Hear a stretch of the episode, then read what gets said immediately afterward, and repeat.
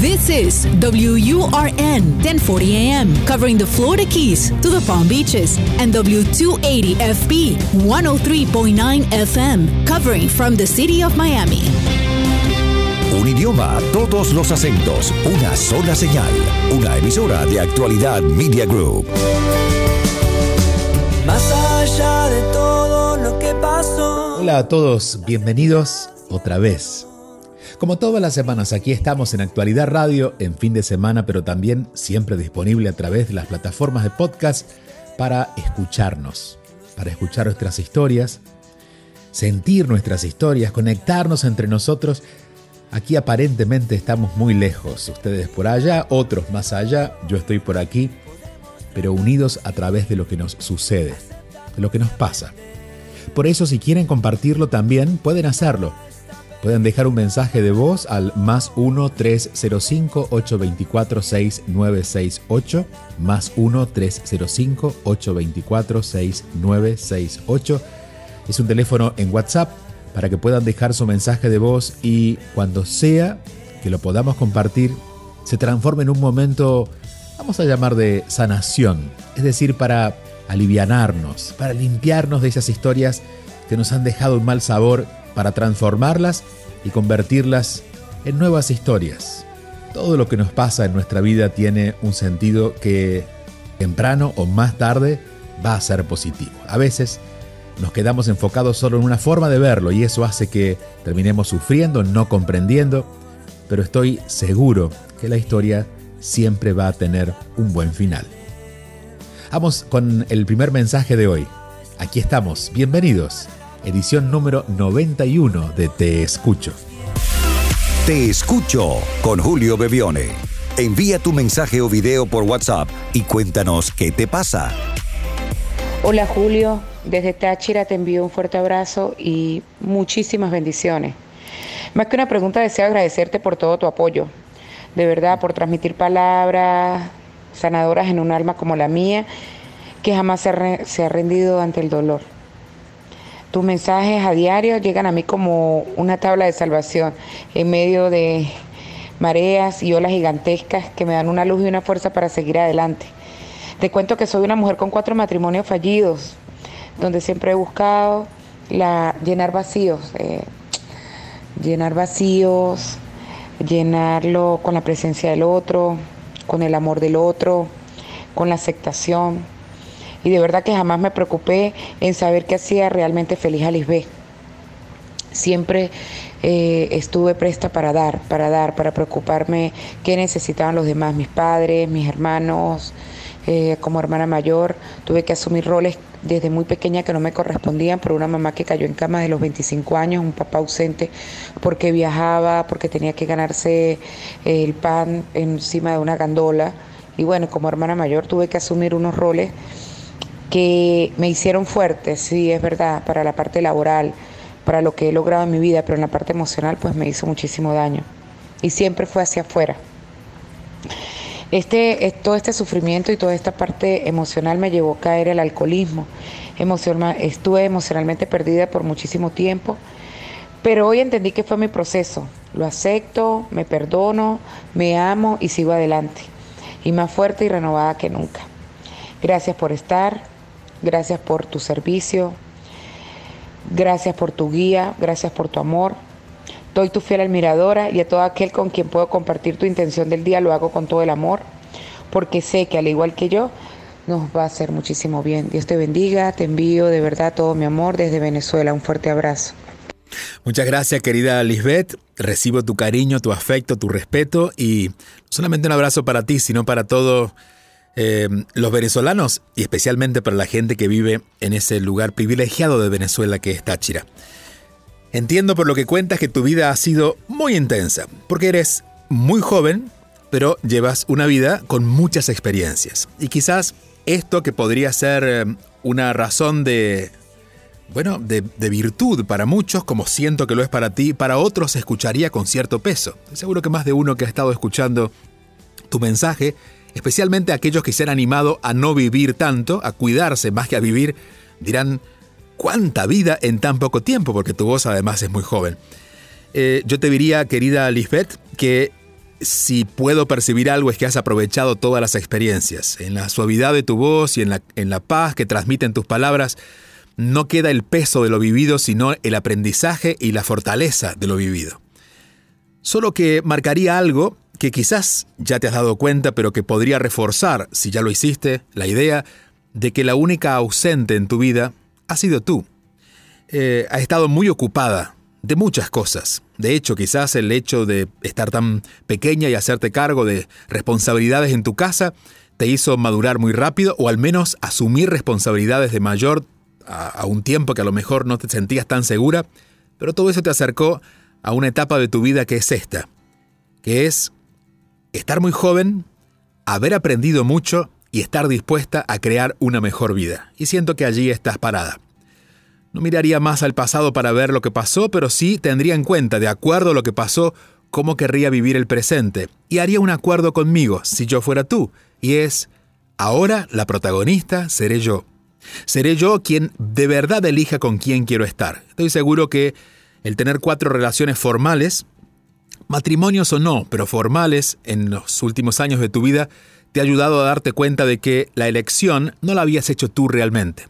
Quizás en algunos casos la hicieron tus miedos, quizás en algunos casos la hicieron las necesidades del momento, pero en este momento estás libre, con certeza y con profundidad suficiente como para estar parada en ti y preguntarte, ¿quién soy? Y en base a esa respuesta empezar a elegir cómo quieres vivir los días por venir. Más que mandarte un abrazo, quisiera de verdad felicitarte por haber aprovechado tan bien la vida. Me encantan las personas que viven plenamente. De hecho, me encanta tener muchos más amigos que se equivocan, que se caen, que aquellos que se han salvado de no caerse o que han evitado el peligro. A eso yo no le llamo vida. A tu vida le llamo vida. Así que gracias, celebro tu vida y vamos a la próxima llamada teniéndote siempre en nuestro corazón. Te mando un fuerte abrazo hasta Táchira, allá en Venezuela. Te escucho con Julio Bebione, solo aquí en Actualidad Radio. Hola Julio, ¿cómo estás? Te habla Jay. Soy chilena, pero vivo en Miami y te quería hacer una pregunta. ¿Cómo puedo estar más en el momento presente? Porque a veces mi mente, o bueno, la de muchas personas, divaga entre el pasado y el futuro. En el pasado quizás lamentándonos de que quizás pudiéramos haber hecho tal y tal cosa mejor y en el futuro proyectando, no sé, ideas, proyectos pero a veces estamos tanto en el pasado y en el futuro que se nos olvida estar en el presente, que en realidad es como lo, lo más seguro que tenemos. Entonces, ¿cómo me puedo conectar más eh, con, con el presente, con el ahora? Gracias. Gracias a ti, querida Jay, y acabo de estar en tu tierra, en Chile, en Santiago. Eh, bueno, no solamente con chilenos, sino con muchos extranjeros que han sido bienvenidos en tu país, así como seguramente tú lo eres en Miami. Pero aun cuando seamos bienvenidos, nuestra mente no para, ¿verdad? Este es el mal de estos tiempos. Estamos primero con tantas actividades o con tanta, tanto estímulo externo que aun cuando queremos bajar un poquito la guardia, nos quedamos impregnados de eso que, que está fuera de nosotros. A veces ni siquiera es tan importante, pero nos quedamos dándonos vuelta alrededor aunque estemos en cama, todavía nuestro cuerpo está en cama, pero nuestra mente sigue dando vueltas con aquello que pasó o que va a pasar mañana, como tú bien defines en el muy en el pasado o muy en el futuro. Te diría que estar en el presente, te voy a compartir una pequeña técnica, pero más allá de la técnica tiene que haber una gran decisión de elegir estar en paz. Hay muchas personas que estudian incluso esto que está muy de moda en estos días que se llama mindfulness.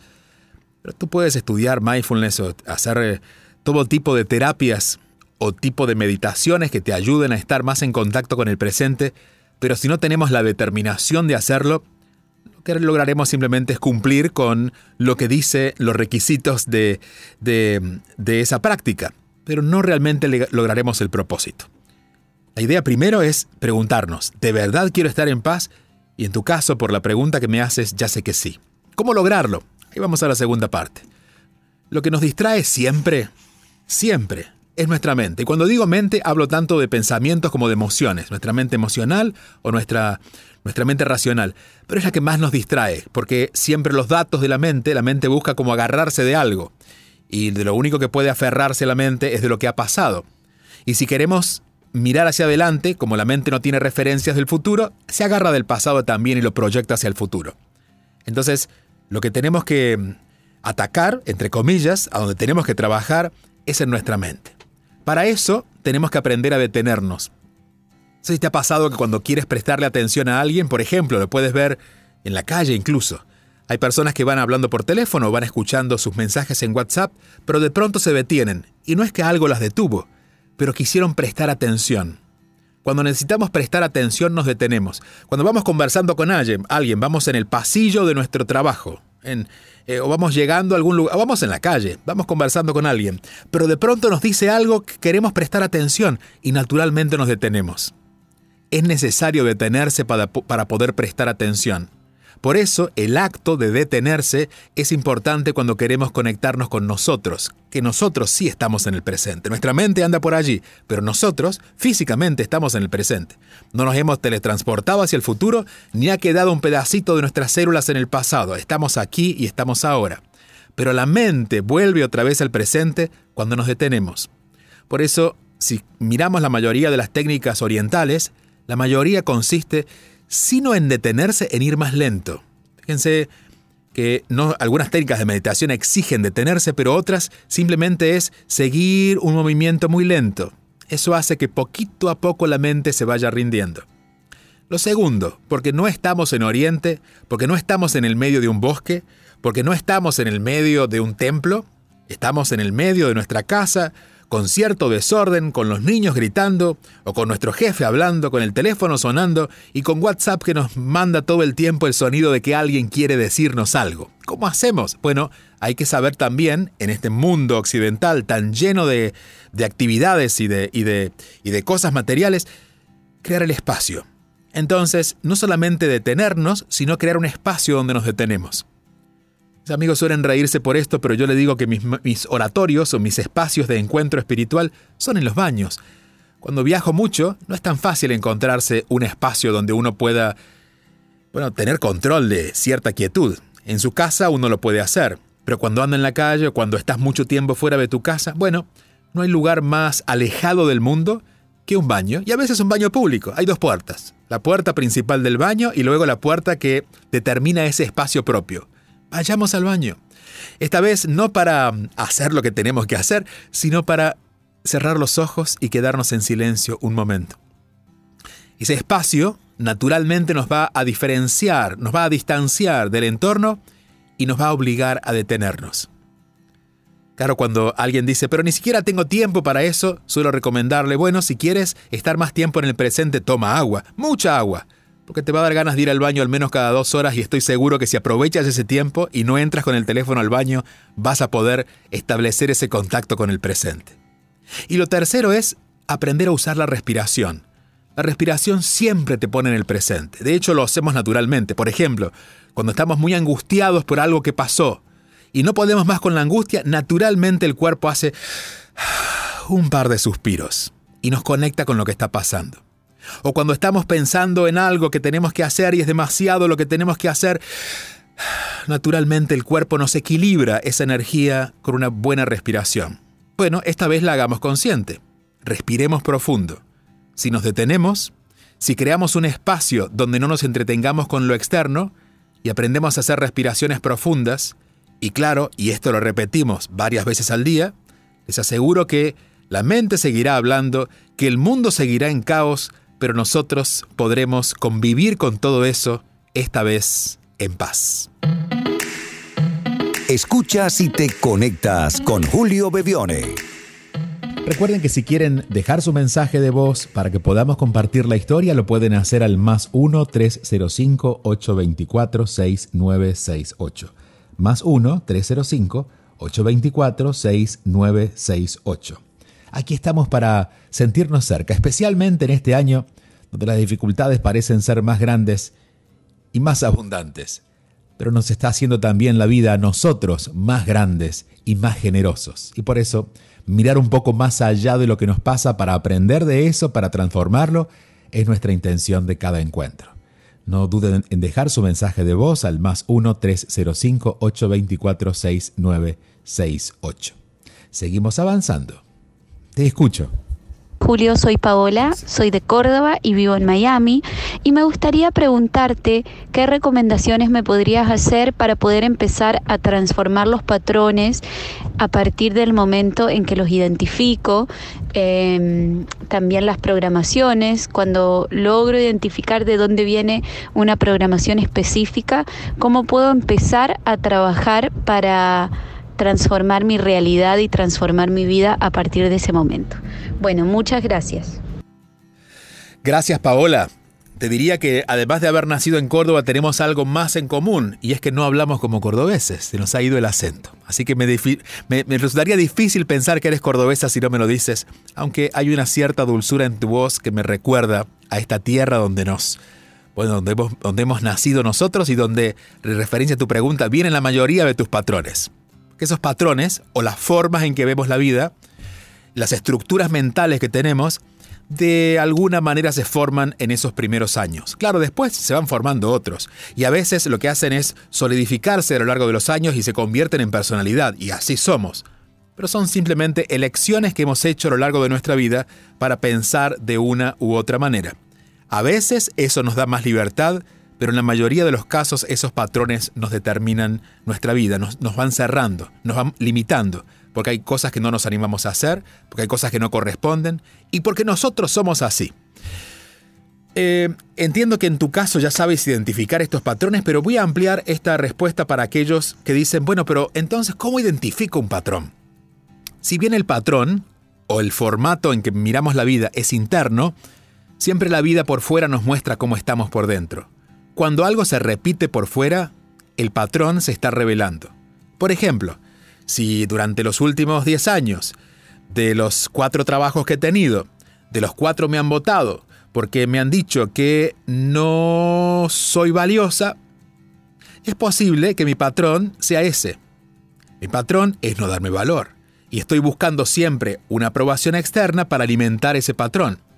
Curiosamente, por ejemplo, alguien que no se considera valioso, naturalmente va a atraer a su vida personas que no la valoran, situaciones que se cortan o, terminan porque el valor de ustedes no es suficiente, incluso incluyendo relaciones, personas que quieren estar contigo pero te o estar un tiempo pero dicen, "No, la verdad, la verdad no me cierra estar contigo" y nos sentimos poco valiosos o poco importantes. Eso es solamente para dar un ejemplo de cómo los patrones se van identificando. Lo que más se repite fuera de mí y lo que más me hace ruido, porque hay cosas que se repiten, pero que no nos molestan, pero lo que más se repite y más nos molesta, demuestra o refleja aquello que internamente estoy sosteniendo. A veces es un solo patrón, es una sola forma de mirar algo, que se va manifestando en muchas maneras. Quizás, por ejemplo, el patrón de sentirse rechazados que nació en tu infancia o en tus primeros años por alguna situación en relación a tu familia o alguna experiencia en tus años de escuela, que son donde nos formamos a los patrones, puede generar, por ejemplo, un jefe que no te valora, unos hijos que no te escuchan, un marido que no te da tu lugar. El patrón es el mismo, puesto en diferentes personas, pero el patrón sigue siendo el mismo. ¿Qué hacemos cuando lo identificamos? Y allí va tu pregunta y esta es tu respuesta. Hacerlo diferente. Lo que cambia un patrón no es el darse cuenta. Por ejemplo, si yo me doy cuenta que comer trigo me inflama, el darme cuenta que el trigo me inflama no hace que la inflamación se vaya. Apenas me he dado cuenta. Hay personas que tienen, por ejemplo, un cierto patrón de pareja y de pronto leen un libro y dicen, ay, ya entendí lo que me pasa. Y creen que entendiendo lo que les pasó ya lo han solucionado. En realidad solo le han puesto un nombre al patrón. Esta situación se modifica a través de la acción, es decir, cuando empezamos a hacerlo diferente. Y no es que lo podamos hacer diferente del todo y la primera vez, es empezar poco a poco a ir torciendo nuestras acciones. ¿Y por qué? Muchos me dirán, Julio, pero si lo que tenemos que cambiar está adentro, ¿por qué tenemos que cambiar lo que hacemos hacia afuera? Porque lo que tenemos que cambiar es nuestra conciencia. Pero la conciencia, o aquello donde el patrón se establece, no cambia en nuestra mente. Debe cambiar en todos nosotros. Y donde más debe cambiar es a nivel emocional. Y a nivel emocional lo cambiamos cuando estamos viviendo otra experiencia. Porque estamos necesitando tener, por ejemplo, si digo no puedo, no puedo, no puedo, nunca pude, porque ese es mi patrón, sentir que no puedo, cuando yo me animo a hacer lo que no puedo, mi cuerpo completo, no solamente mi mente, está recibiendo información. Estoy caminando hacia ese lugar temido. Mi cuerpo está viviendo la sensación de caminar hacia ese lugar temido. mi tacto está tocando algo nuevo. Por lo tanto, toda esta información que el cuerpo recibe resetea este patrón. Entonces, animarnos a hacerlo diferente, poco a poco, entendiendo que es un proceso. Con esto digo que no es analizarlo, aunque analizarlo no está mal, no es darnos cuenta lo que nos pasa, aunque eso puede ser necesario, pero es animarnos a hacerlo diferente, a torcer nuestras acciones hacia lo que sabemos que es nuevo para nosotros o nos hace bien, es lo que definitivamente va a cambiar la forma de comportarnos. Esto tanto a nivel personal como a nivel social. Y esto lo he recomendado muchas veces cuando alguien nos eh, me pregunta, Julio, ¿qué puedo hacer para por mi país o por mi familia? Bueno, animémonos a hacerlo diferente. Y muchos eh, se entusiasman en provocar que todos lo hagamos diferente. No, alcanza contigo. Cuando yo, como parte de una sociedad, empiezo a hacer algo diferente, ese patrón ya no es el mismo. Antes era un 100% el patrón del no podemos, pero cuando en esas 100 personas una se anima a poder y a hacerlo diferente, esa luz que va entrando va contaminando a las otras, contaminando en, la, en el sentido más positivo, para que todos nos animemos a generar un cambio de patrón. Es decir, por más que seamos parte de un patrón social o un patrón familiar, el cambio comienza por aquel que se anima a hacerlo. Vamos a la próxima llamada. Sintonizas Te Escucho con Julio Bevione. Hola Julio, mi nombre es Ida Elena y te quería consultar cómo podemos manejar eh, el, ser perfeccionistas, el, querer que todo esté perfecto y, que para todo el mundo siempre el estándar de evaluación de lo que tú haces sea el más alto. ¿Cómo podemos hacerlo? ¿Cómo manejarlo? Muchas gracias, Ida Elena. Eh, acabo de aprender tu nombre porque nunca lo había escuchado y me encanta siempre aprender más, sobre todo cuando son nombres que encierran cierta dulzura como el decir Ida Elena. Y de Elena, tu nombre es dulce, pero tú tienes una necesidad de control muy grande que has escondido detrás de esa necesidad de ser perfeccionista. Eh, solo escucho tu voz y solo escucho lo que me dices, pero puedo intuir esto porque generalmente pasa que cuando somos demasiado perfeccionistas, en realidad tenemos mucho miedo a que no suceda algo. Mucho miedo, por ejemplo, a que alguien pudiera opinar negativamente sobre nosotros, sobre nuestro trabajo, eh, el temor más fuerte detrás del controlador es el temor a ser malo, o el ser incorrecto, o a ser indebido. Entonces te diría que el, el, perfeccionista que tiene una muy noble intención, que es hacer las cosas perfectas, termina sufriendo por la misma imperfección. Por lo tanto, yo creo que debes entender que ser perfeccionista no va a tu favor, ni va a favor de nadie, porque estoy seguro que en tu entorno familiar también el ser perfeccionista es más una carga, para si tienes hijos, para tus hijos, o para tu esposo, o para tu círculo familiar, porque el ser perfeccionista tiene una alta exigencia que un ser humano generalmente no logra. Porque aquí va la buena noticia, mala, para ti, los seres humanos somos imperfectos por naturaleza. Por lo tanto, imagínate intentar que, eh, no sé, vivir en un planeta donde nunca llueva, o vivir en, una, en, un, en un plano de tiempo donde siempre haya sol. Bueno, así de imposible es la búsqueda del perfeccionismo. Pero tiene un sentido, que es el sentido de querer controlar, de tener todo bajo tu control para que no vaya a ocurrir algo que me ponga a mí en peligro. Una pregunta que podrías hacerte es, ¿qué es lo peor que me podría pasar? ¿Qué es lo más terrible que me podrían decir? Y empezar a hacerte amigo en tu mente de esas respuestas. Porque en definitiva, el no querer escuchar eso de afuera porque lo tienes adentro, es lo que hace que no sueltes el control. Y no te digo que no tengamos que tener cierto control y cierto orden, es muy importante.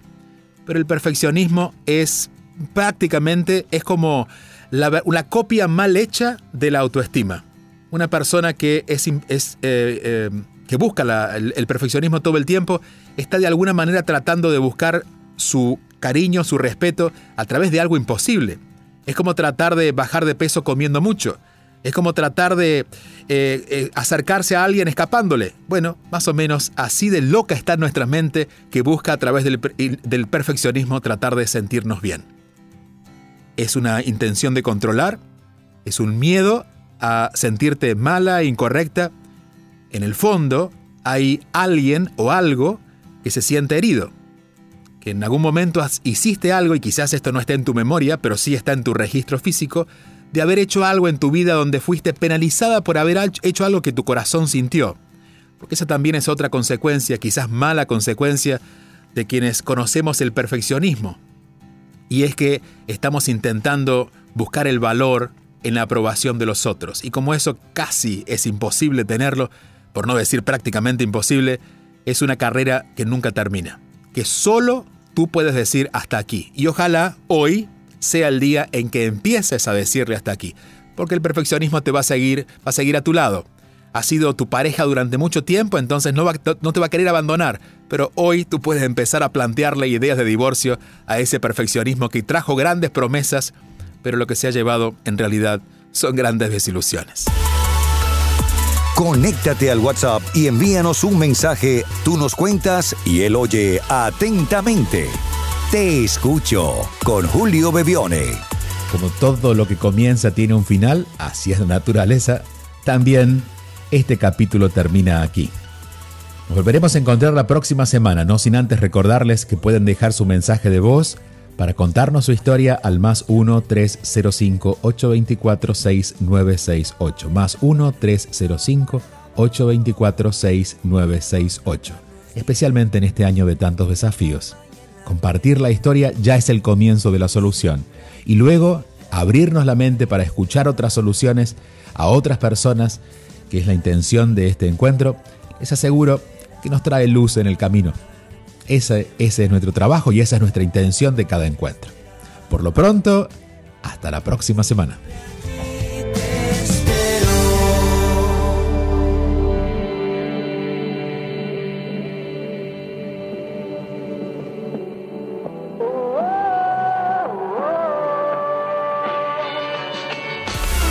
Te escucho con Julio Bebione. Envía tu mensaje o video por WhatsApp y cuéntanos qué te pasa.